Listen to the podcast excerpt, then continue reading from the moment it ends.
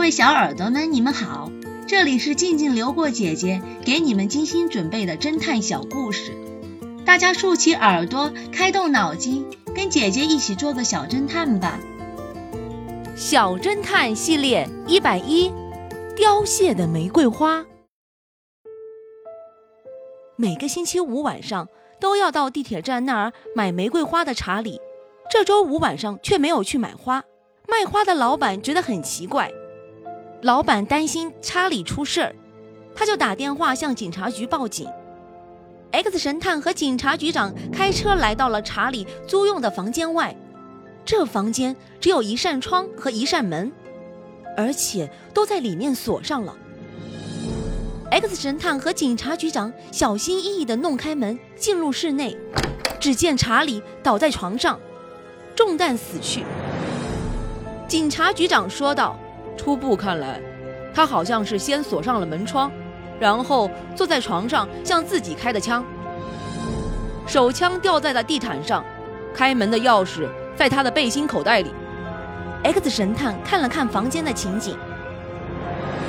上个星期买的玫瑰怎么样了？花瓶放在窗台上，花都枯萎凋谢了。根据验尸报告，查理已经死去五天了。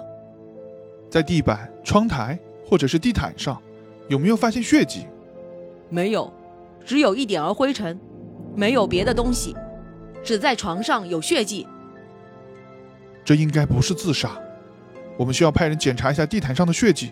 我看是有人配了一把查理房间的钥匙，开门进去，打死了在窗边的查理，然后打扫清洗了所有的血迹，再把尸体挪到床上，使他看上去像自杀。小侦探们，X 神探为什么这样说呢？他的根据是什么呢？